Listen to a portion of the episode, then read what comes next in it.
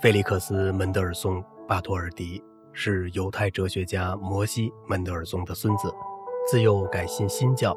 他十七岁时就已经创作了十二首弦乐交响曲、一部歌剧和《仲夏夜之梦》的序曲。二十岁时指挥了《马太受难曲》在巴赫死后的第一次演出。晚上，我们在歌德府上聚会喝茶，他邀请了魏玛音乐界友人前来参加聚会，准备向他们介绍一个天才出众的孩子。不久，歌德出现了，他刚从书房出来。这是他习惯的，至少是我观察到的习惯。等客人到齐了，他才现身。他的晚上好是对所有人说的。不过，他先走向采尔特，亲切地与他握手。菲利克斯·门德尔松眨着眼睛仰视这位一头华发的诗人。诗人和蔼地将手放在孩子的头上，说：“现在你来弹点什么吧。”采尔特点头表示同意。钢琴打开了，烛光也已就位。门德尔松带着完全孩子气的自信与专注问采尔特：“我应该弹些什么呢？”你会的曲目。采尔特用他那特有的尖嗓子回答：“你觉得不太难就行。”最终，大家决定让孩子弹一首幻想曲，结果他技惊四座。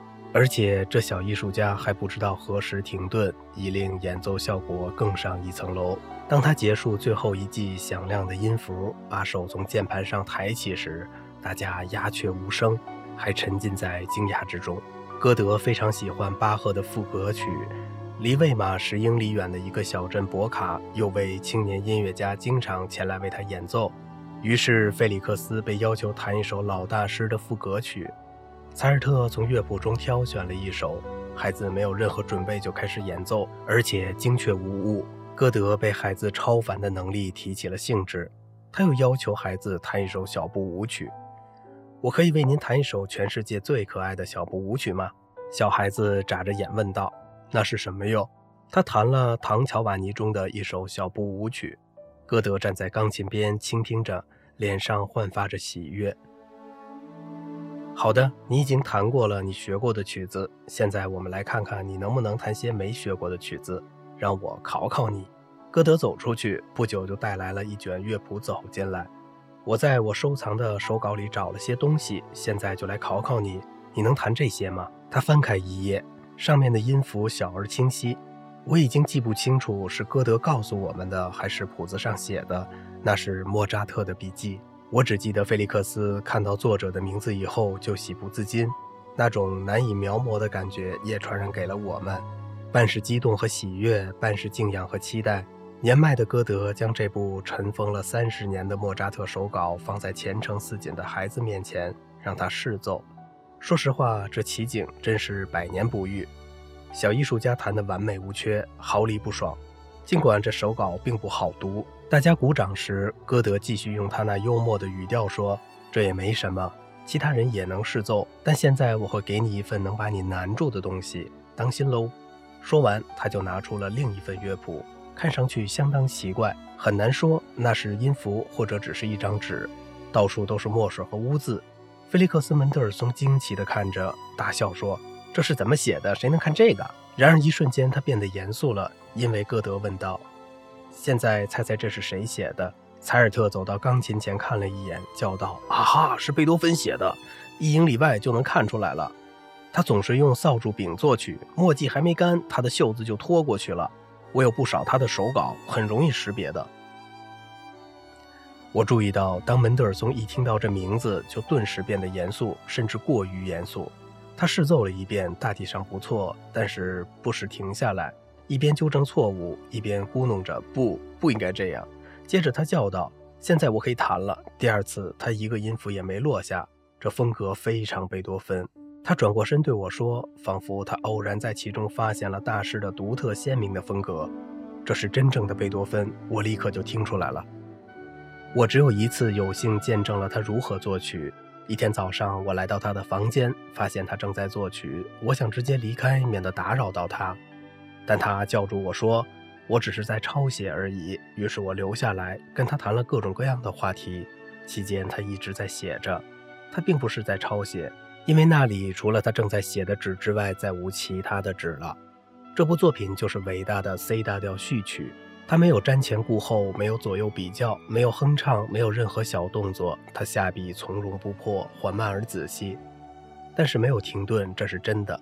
同时，我们一直在谈话，所以他所谓的抄写，意味着把整部作品的每一个音符都先在脑中构思好，于是下笔的时候，就好像真的有成品在他面前一样。他重新发现了巴赫的受难曲，并且指挥了这部作品在尘封近一个世纪后的首演。当他走上指挥台后，发现面前的乐谱厚度和封皮都很眼熟，却是另一部作品。有人拿错了总谱，于是他全靠记忆指挥了这部极为复杂的作品。为了避免乐手的不安，他只能假装一页页翻着前面的乐谱。门德尔松最喜欢的故事是：依照古罗马传统，元老院议员聚会时，大家一片死寂，纹丝不动地坐着。一个傻乎乎的高卢人以为他们是石头雕像，于是勇敢地去拨其中一位的胡子。结果这雕像忽然活了过来，拔剑砍倒了胆大妄为的高卢人。为了记住这个仪式，门德尔松和希尔德布兰特达成一致：不管他俩何时何地碰面。哪怕是在贵族社交场合，也要进行一个小小的仪式后再问好。希尔德布兰特忽然站得笔直，半石头脸，而门德尔松慢慢走过去，严肃地拉他的胡子。然后他忽然用罗马式的一击打中门德尔松的肩膀。在魔咒解除之后，两人才可以问好。门德尔松给母亲的信：阿尔伯特亲王让我周六下午两点去他那里。这样好让我在离开英格兰之前试试他的管风琴。我发现他一个人待在那儿。